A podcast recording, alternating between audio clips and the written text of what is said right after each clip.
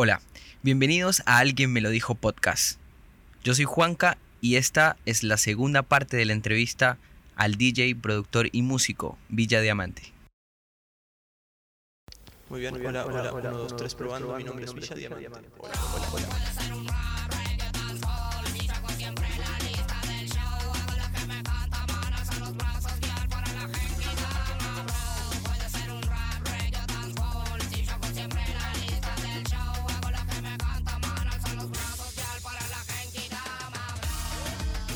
Y en la escena del house, ¿cómo te sientes? Porque también es como, como una versión tuya, no sé cómo decirlo bien, pero Mi parte más diamante. como tu parte más diamante, Sí. ¿no? Eh, ¿cómo, ¿Cómo la recibes? ¿Cómo la tomas?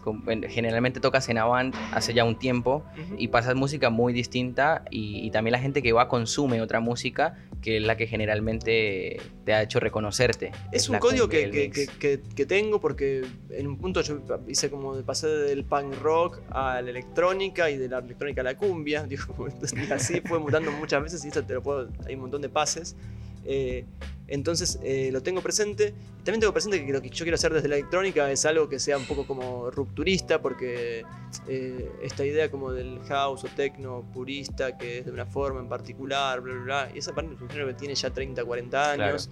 eh, no me, no, me, no, me, no me- no me representa tanto, pero sí toda esta cosa, cosa como de electrónica orgánica nueva, que me parece que, que ese, cruce de la electrónica un poco más eh, minimalista y deep, por así decirlo, mezclada con sonidos africanos, con Eso- eso a mí me argentino, encanta. folclore latinoamericano. Sí, sí, sí. Eh, creo que le da como un poco más de alma. eh, lejos del EDM y del tecno re duro y todo eso, sino como un lugar donde, donde, donde no deja de ser un poco eh, pero, pero no deja de tener como un poco de, de- de- de sabor. No, y el orgánico de la música sí, y también tropical, medio tropi- tropical. Bueno, por eso se llama Tropich en el, el Sí, ciclo de los jueves, ¿no? Tal cual. Por, por un lado, por ese lado viene. Entonces, eh, la verdad que eh, cuando toco en Avant Garden todos los jueves me encanta porque hay como tres turnos: uno temprano de 6 a 9, otro de 9 a 12 y otro de 2 a, a- a 3 de la mañana. Y cualquiera de los tres turnos son, me encantan. Yo hoy, por ejemplo, voy a tocar en el primer turno, que es eh, mucho más tranquilo y puedo flashear porque la gente va a tomar algo.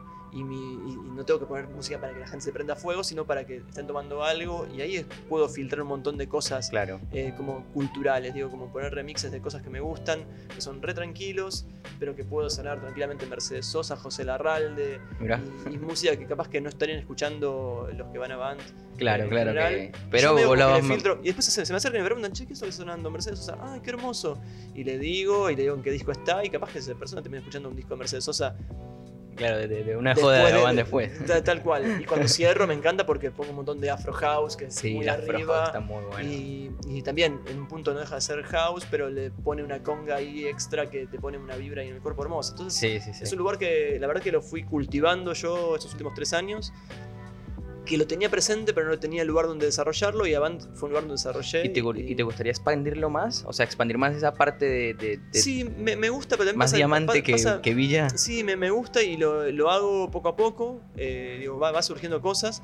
Pero por ejemplo, digo, me encantaría que me llamen a- de un- esos de los clubs grandes. Eh, de- pero también las veces que toqué en clubs grandes, eh, te das cuenta que el público no entiende muy bien qué está pasando. Ok. Como que te miran medio raro. Dicen, che, vos no sos de mi palo, ¿no? Vos sos un extranjero que estás cayendo acá. Digo, como que hay algo de eso. Pero no sé, vez toqué en Mendoza, eh, en un club que hay allá que está buenísimo, que es muy de tecno. Y cuando empecé me miraron bastante raro. Cuando la levanté, se entendió un poco el código. La gente, todo el mundo bailando. Se me acercó mucha gente a hablar después, como flasheando porque quería entender que era eso. Eh, que había hecho porque no lo escuchan muy seguido.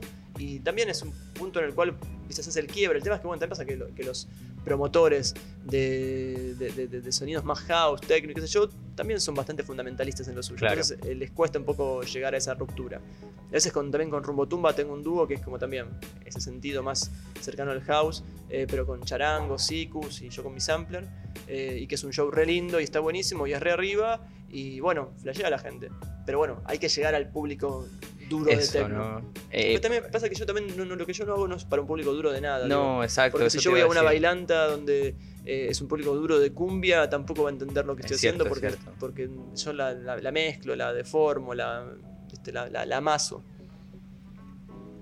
¿Qué no mezclaste aún que te gustaría en un futuro mezclar? ¿Qué tipo de música, qué tipo de, de género, concepto musical que tienes en tu cabeza que dijiste, mira, hasta ahorita no lo he hecho y lo, lo, he pensado una que otra vez y me gustaría plasmarlo en el futuro.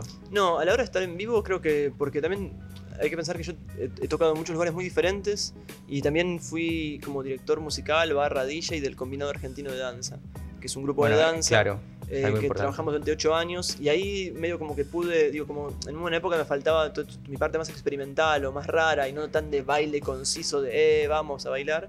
Eh, estaba presente, no tenía dónde meterla y de golpe en el combinado fue un lugar donde poder filtrar todo eso. Entonces, al tener bailarines que bailan hip hop o danza contemporánea, eh, o Malambo y demás, pude ahí filtrar un montón de música folclórica que tenía dando vueltas que no iba a ningún lado, pude me, me mezclar un montón de música como de hip hop abstracto que no tenía circulación en una pista de baile, o música eh, ambient que me encantaba para que la vea la gente del contemporáneo. Entonces creo que por ese lado eh, sucedió todo eso.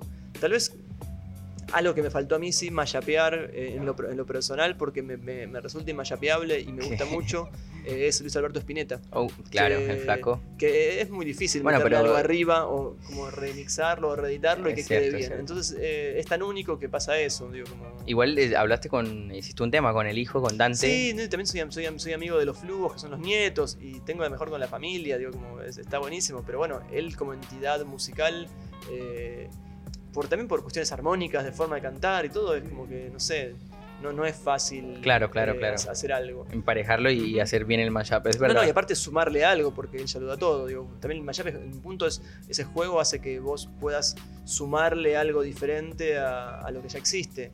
O, o trocarlo y, y, y, hacer un pasaje cultural de algo a una cosa a la otra. Entonces, Luis Alberto tiene todo junto, ya está, es él es una entidad. Sí, sí, sí, no, no, es, es, irreemplazable el flaco Spinetta. ¿Y para el 2020 qué se viene para Villa Diamante? Bueno, un año con coronavirus, eh, dengue, Estábamos hablando de eso, sí. ¿no? Justo antes de llegar a tu casa, que bueno, se suspendió lo de Lollapalooza, que ya lo comentamos. ¿Y sí. qué otro festival por ahí tienes que, que, que por ahí no, está en peligro hay, de suspenderse? Hay que, hay que, ver realmente, tipo, eh, qué pasa con los lugares más pequeños, digo, como clubs de menos de mil personas, si se suspende o no se suspende. Eh, y por cuánto tiempo. ¿Tenías fecha para viajar este año? Tuve una hija hace año y medio, estoy como muy. quedarme en Buenos Aires, mmm, tengo cosas para el interior también y estoy siendo bastante como que, ah, bueno, más adelante. Claro, claro, estás. Porque también quiero aprovechar un poco este momento que es muy, muy único y especial con, con, con Uma, con mi hija eh, y con, con, Carla, mi compañera.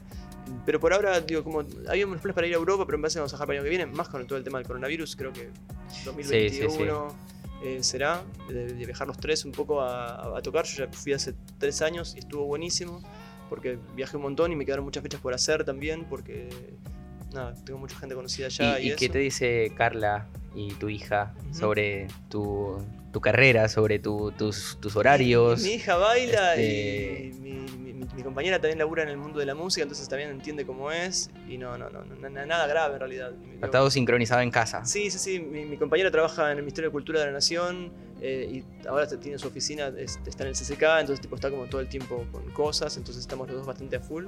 Eh, y, y, mi hija baila. baila. Escuchamos música y, y, me acompaña ahí en, digo, a veces cuando selecciono música la, la, pongo a probar en casa para ver cómo suena y eso, tipo lo, lo hago con ella y medio como que es mi, mi termómetro, ¿viste? Si no le pasa nada a ella, mmm, Ok, claro, claro, claro. bueno, tenés un buen medidor ahí en sí, casa. Sí, sí. Bueno, mienten encima a los niños. ¿Les gusta bailan? Si no, no. Y ya te pregunté el primer show en el que uh -huh. estuviste y demás, me contaste. Ahora, el último que estuviste, el último show de tu gira internacional, ¿te acuerdas de tu último show internacional? El último show internacional. No, no me acuerdo del último, me acuerdo de varios. Bueno, de uno que pero... me quieras contar así medio curioso. Y, por ejemplo, toqué en un festival en España, no me acuerdo bien la ciudad, donde era un festival de tres días en un pueblito que tocaban muchas bandas argentinas. Tocaba Mateo Kickman de Ecuador, tocaba El Mató un Policía Motorizado, Todos Tus Muertos, digo, como, había como, era muy variopinto. Y estábamos en un escenario que era como en un bosque re lindo, donde hacía mucho calor, verano, mucho, mucho calor, y yo tocaba tipo 6 de la tarde, 5 de la tarde. Eh, y empecé a tocar y medio como que había un montón de gente dando vueltas, pero medio estaban todos alejados atrás de los árboles, viste, escondiditos porque hacían, porque el sol no se podía. Claro, claro. Y dije, bueno, será un show más, estaba re tranca y pasando música y todo eso. Y de golpe veo que había un tipo que estaba al costado del escenario que me miraba y me hacía como unas señas como de vamos y vamos. y yo decía, ¿qué onda? Que era Fidel Nadal, yo soy fan de todos estos muertos desde la adolescencia. Y yo decía, quiere que le devuelva un cable, no sé qué le estará faltando. y me doy cuenta que me hacía como señas como del micrófono. Y le digo, sí, sí, vení, vení. Cantar. hacer algo así. Y subió a cantar conmigo y a, y a hacer freestyle durante un parte del show. Y después también un compañero de él se subió, se subió con, conmigo. Entonces tenía, de golpe tenía dos MCs, que uno era Fidel Nadal, que es una especie como de héroe musical de, de toda la vida y eso, eh, de mi adolescencia seguramente. Y de golpe esa gente estaba re lejos, se, acercó a. Claro, dijeron ya está con el sol, no pasa nada de calor. Y de golpe fue un show de Fidel Nadal con Villa Diamante hermoso, donde, yo, donde Fidel Nadal cantaba arriba de dancehall, de cumbia, de reggaetón, y todo el tiempo haciendo freestyle, hablando del DJ que no sé qué, y de la gente que no sé cuánto. Y nada, fue, fue uno de los últimos de la gira y fue hermoso. Me quedé con una de esas cosas como que de golpe no, te lo imaginás y sucede una magia. Esa espontaneidad que, que, al final termina siendo una anécdota. Y qué pasa que a veces como los shows de DJ no son como el, rock que uno va y hace la canción y la gente está ahí, es, todo, sino, que tipo... No es más complejo empatizar con, con el Bueno, con tenés que convencer a la gente a veces, muchas veces. Entonces tipo a veces pasa que, bueno, no, pasa nada, eh, o a veces es, un fuego y tenés todo el mundo bailando y es increíble, y a veces pasan esas magias que decís, no sé cómo pasó, pero de golpe está todo sucediendo esto y es hermoso. Y esa motivación que hizo que el proyecto Villadiamante arrancara hace tantos años, ¿es la misma motivación que tienes ahora? ¿O ha cambiado esa motivación? Bueno, eh, creo que fue mutando en un punto. Digo, yo siempre hablo que, que, que Villadiamante tipo, tiene como un par de motivaciones, que una es la cultural, eh, es, eh, las ganas de, poder mostrarle música a la gente que no conocen y mezclarla con la música que conocen para poder meterles música nueva, digo, como medio en un punto eh, engañarlos y hacerles escuchar J Balvin para que después escuchen un productor que me encanta, que es re oscuro y que hace algo raro. y eso, eh, y eso fue siempre, digo, como mis discos de mashups siempre son mezclando como cosas muy conocidas con cosas desconocidas para poder decirte, bueno, Calle 13 y Freakstylers. Y el chiste ahí es como mostrarte que Freakstylers es una banda nueva, en ese momento por lo menos, y mezclando con Calle 13 para que la gente conozca a estos productores que me encantan. Entonces siempre fue ese, como ese juego de, poder mostrar música nueva. Y también en paralelo fue también siempre un hambre de, trabajar y de, poder subsistir de la música. Yo había hecho trabajos que no me gustaban nada eh, ¿De qué trabajaste antes? De he trabajado en jugueterías, he trabajado en, en call La center. Peor. Y, bueno, call center es muy mala. Es bastante malo, pero era, era, como, director del call center. Ah, eh, team leader era. ¿no? Sí, era team leader. Era como medio como medio un garrón, no era tan malo, pero no, estaba bueno. Yo fui operador de, telecentro de internet, ¿sabes cómo me llamaban a putearme? No, no, no. Además me escuchaban el acento y este tipo que acá, latinoamericano, ¿qué te pasa? Hacíamos encuestas para, para, Latinoamérica, entonces llamamos a México, a otros lugares.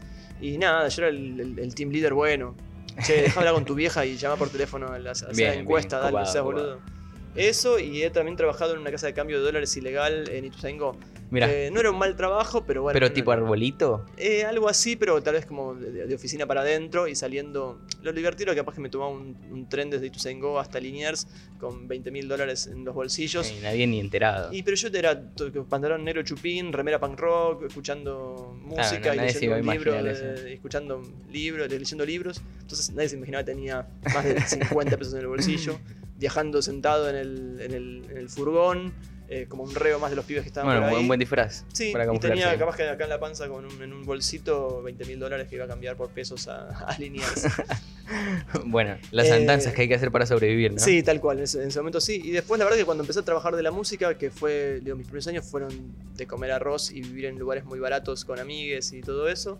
Eh, pero también siempre hay como una cosa de que yo trabajo esto, entonces si yo hoy no trabajo y si este, este próximos meses no trabajo de pasando música, no sé qué vamos a hacer en la familia.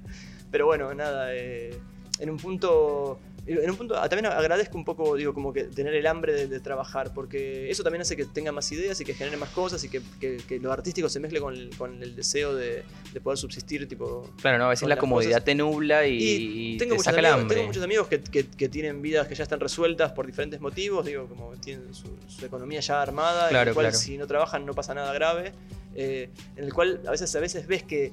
Eh, se tranquilizan y quedan en un lugar más, un poco más estándar. Y yo me estoy pensando, bueno, a ver, ¿qué puedo hacer nuevo? ¿Qué puedo hacer?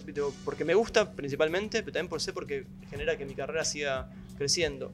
Y estos 15 años de Villa son 15 años de un montón de ideas que hago porque me flashean hacerlas y porque sé también que me mantienen en un lugar en el cual si hago algo nuevo, eh, más gente va a estar ahí dando vueltas. Y también cuando vos hablas de éxito, la verdad es que me va re bien, pero me va re bien de una forma moderada, digo, como no es que bueno, pero, pero pará, no seas tan humilde porque no, no, pero... Eh, dije a un par de personas por ahí que Ujú. iba a hablar contigo y como, no, en serio, boludo, no puede ser. Bueno, capaz que es que Pasa. yo no veo. sí, Aparte que ser. hoy, 20, A veces peco de, de- demasiado humilde.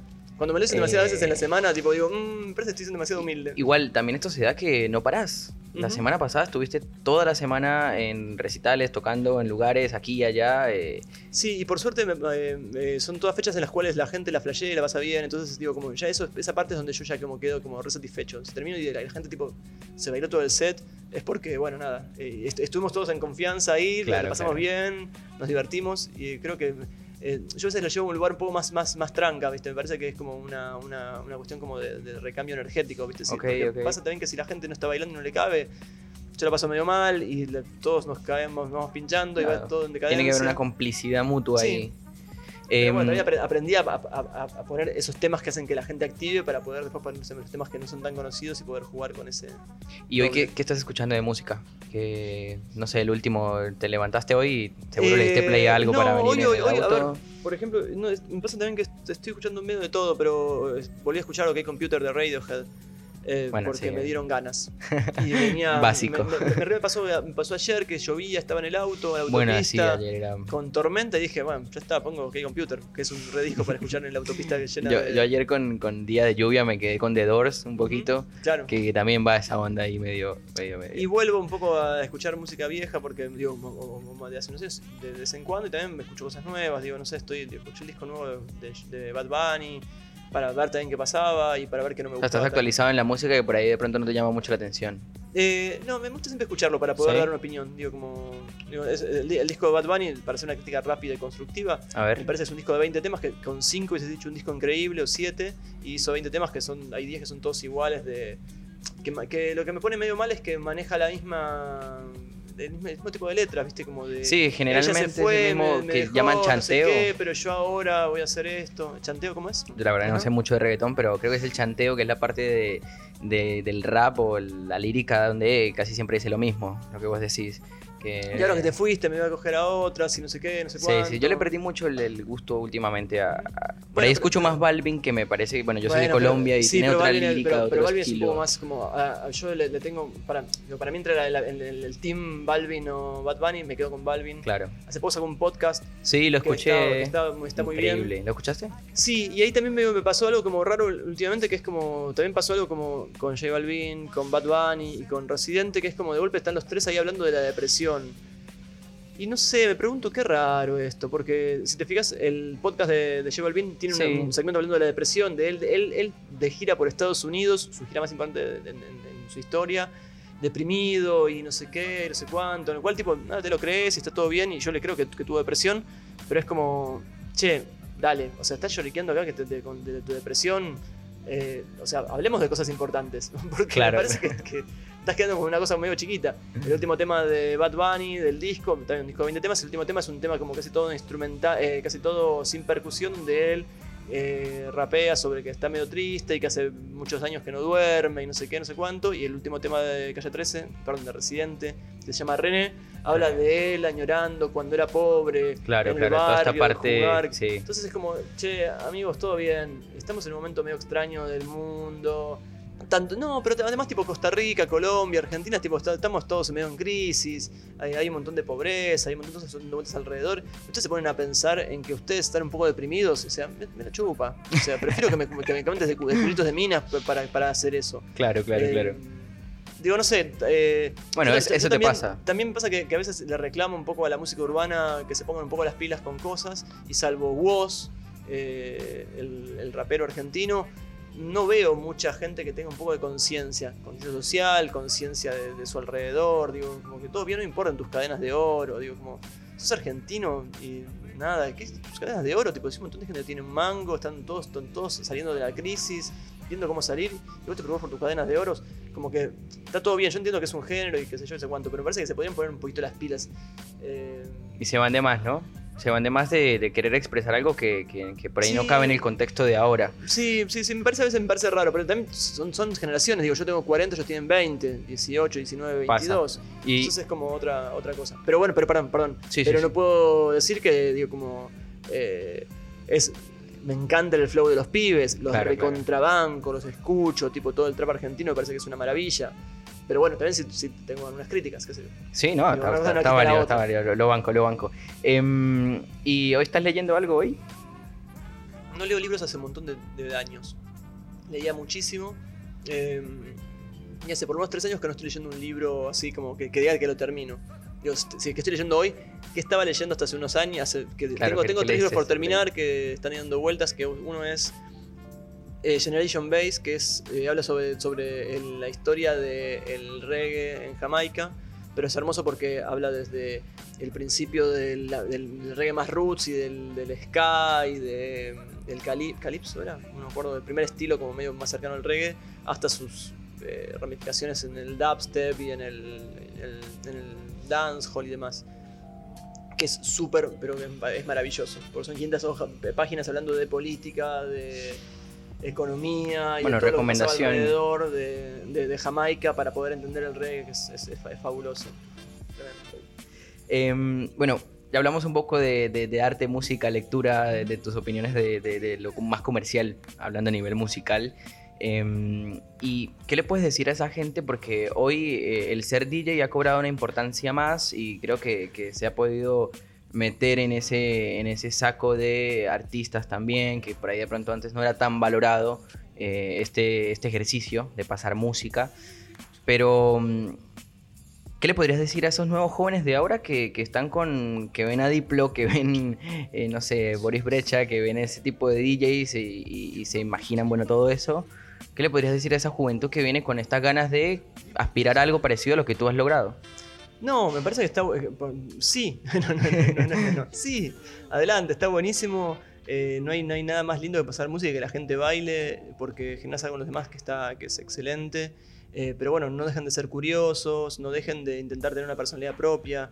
Yo como creo que eso es lo, importante. Como si vas a ser igual a todos los demás DJs que están alrededor, que te gustan, no tiene mucho sentido ser DJ porque para eso están todos los demás que te gustan, que son iguales a vos, y no tiene mucho sentido, pero eso está bueno siempre como en, mi taller de DJ siempre lo que, lo que, lo, que, le digo a todos es que, como que se fijen de, generar una personalidad propia, de, poder encontrar un nicho en el cual se sientan cómodos y, poder identificarse y, despegarse de otros. Porque si sos igual a los demás, estás medio como cagado porque hay un montón de DJs dando vueltas. Está bueno eso. Y también no dejen de pensar que un DJ, más allá de la joda y de la fiesta y de todo lo que pasa alrededor, no deja de ser un comunicador. Eh, que nada, que está bueno bajar una data ahí también, digo, y como que... Qué importante eso que acabas de decir. Y porque en un punto, digo, como, no sé, por ejemplo, hablábamos del reggaetón y el trap. Yo hay un montón de temas de reggaetón que me encantan, pero que no puedo pasar porque lo que dicen no me identifica. Y baja una data que no está buena, que no me... Claro, que no, que no, querés comunicar. No, no, no quiero llevar esa, esa, esa información a la pista de baile. Entonces eh, también está bueno saber eso y poder ahí como identificar eh, cuál es el mensaje que, querés llevar y cuál no. Yo tengo un amigo que hace, que hace, hace rap consciente, en el cual sueltas tiran buena onda y se van para un lugar, y, pero son rap, entonces la gente no lo baila, es como medio, como medio aburrido. Entonces decía, che, esto mismo con una pista bailable, la rompes porque la gente cuando está bailando eh, es más permeable a que, la información eh, circule. Si están con cara aburridos viéndote vos rapear, no pasa nada. Si están bailando, re contentos con lo que estás cantando y con la pista que está sonando, vos tenés forma de, meter la información y de, que esa información que está buena, digo, como, poder, tirar data ahí en el cual, nada, eh, vos creas que es lo correcto por lo menos, o que es lo que tenés ganas de comunicar. Bueno, eh, Diego, eh, agradecerte por, por haber estado acá en este episodio del podcast. La verdad que fue, fue un placer Vamos a seguir charlando seguramente. Eh, podemos en redes sociales o en eh, YouTube. Sí, si buscan en eh, Spotify, en Instagram. Villa Diamante. Villa Diamante, siempre en todos lados. En SoundCloud también hay música. Eh, en YouTube también, digo, en todos lados hay siempre cositas. ¿Y tu curso de DJ dónde lo pueden encontrar? ¿Cómo se pueden informar? Sí, en, mi Instagram me va a estar comunicándolo ahora estos días pronto y la idea es que lo hago una vez por mes, así que se va como medio actualizando. Por vos ahora, o sea, yo lo hice en marzo, lo voy a hacer en abril eh, después voy a ver si paro un poquito y sigo más adelante o no. Digo, también siempre depende un poco de, la gente que está pidiendo y eso. Así que. ¿Qué te gustaría decir para cerrar? Eh, nada, disfruten de la vida que está buenísima. Gracias por haber escuchado este episodio. Te invito a que nos comuniquemos a través de Instagram, arroba alguien me lo dijo guion bajo donde podemos hablar, comunicarnos, puedes dejarnos mensajes, sugerencias, algún tema que quieras escuchar en este podcast o algún personaje que quieras recomendarnos para poder entrevistarlo y hablar con él. Yo soy Juanca y esto fue la segunda parte de la charla con Villa Diamante en Alguien me lo dijo podcast. Nos escuchamos pronto.